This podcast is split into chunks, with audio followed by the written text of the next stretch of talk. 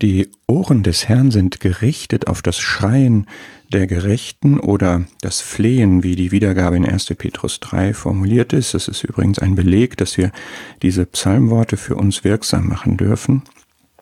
Die Augen des Herrn sind gerichtet auf die Gerechten und seine Ohren auf ihr Flehen. Oder Sprüche 15, das Gebet der Gerechten hört er. Bist du gerecht? Bin ich gerecht? Damit ist gemeint, sind die Sünden, die dich, mich von Gott trennen, vergeben?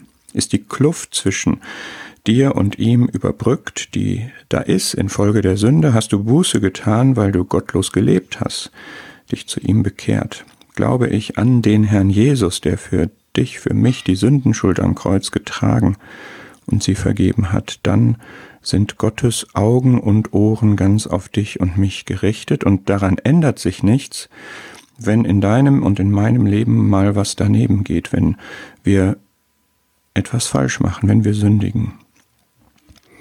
Auch dann ist er aufmerksam. Aber er möchte, das hatten wir in der vorigen Folge, Aufrichtigkeit, auch dann im Gebet. Wenn du noch nicht zu Gott gekommen bist und diese Kluft noch da ist, dieses Gebet wird er auf jeden Fall erhören, sei mir, dem Sünder, gnädig.